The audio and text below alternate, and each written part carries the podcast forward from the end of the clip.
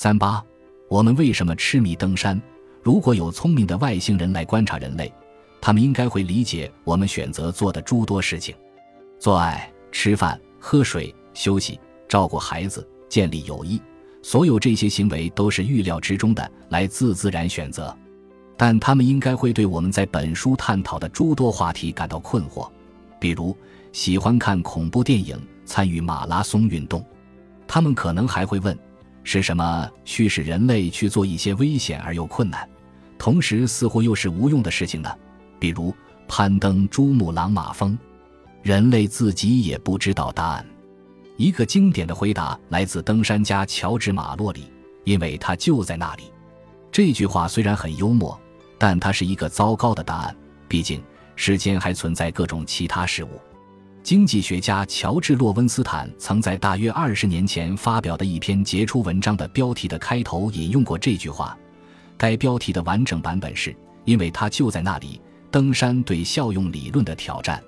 效用是一个专业术语，意指你从商品或服务中获得的满意度。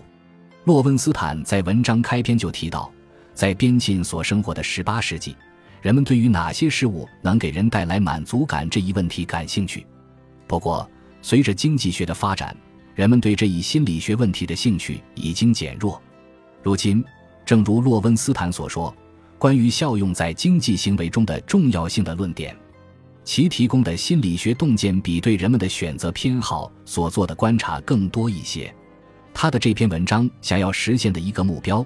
就是在经济学学科内复兴对效用性质的研究兴趣，而他以登山为研究案例。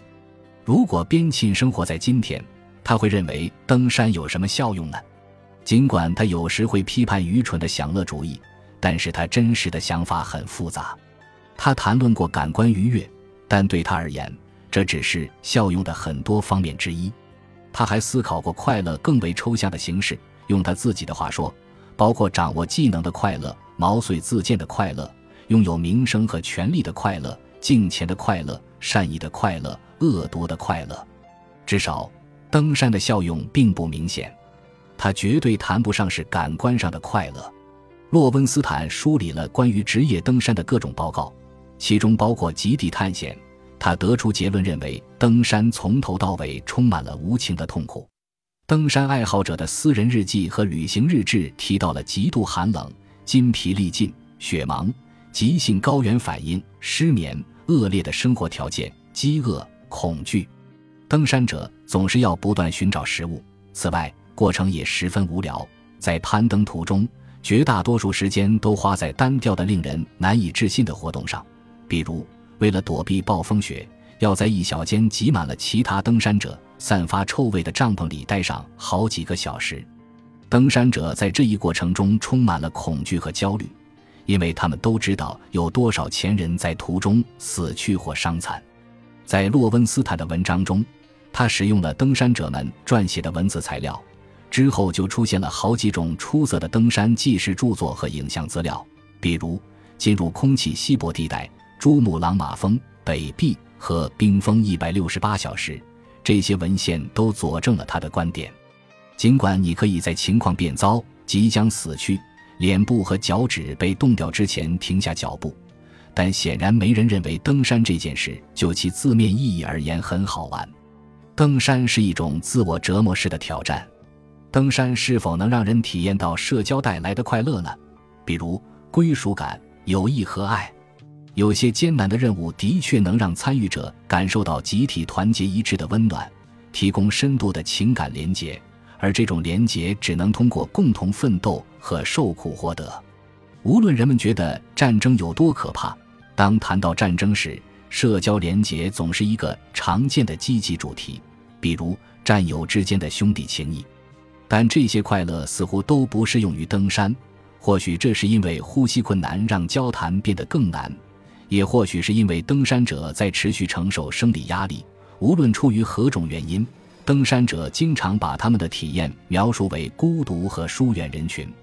有很多登山故事提到了如下情形：伙伴们长达数日或数周不说话，彼此的看法不可调和，带着仇恨彼此分开。关于登山的效用的一种更有说服力的解释，是边沁所谓的由名声带来的快乐。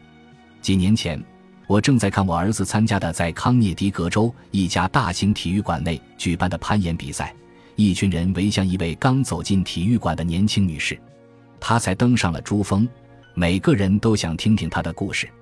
我只能想象，如果她是第一批登上珠峰的人，人们会怎么评价她？从事某些活动的益处之一，就是你能从他人那里得到尊重和崇敬，其程度与该活动的难度、风险和所需的能力有关。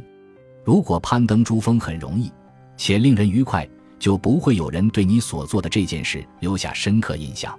在这个问题上谈论名声动机是一件很奇怪的事情。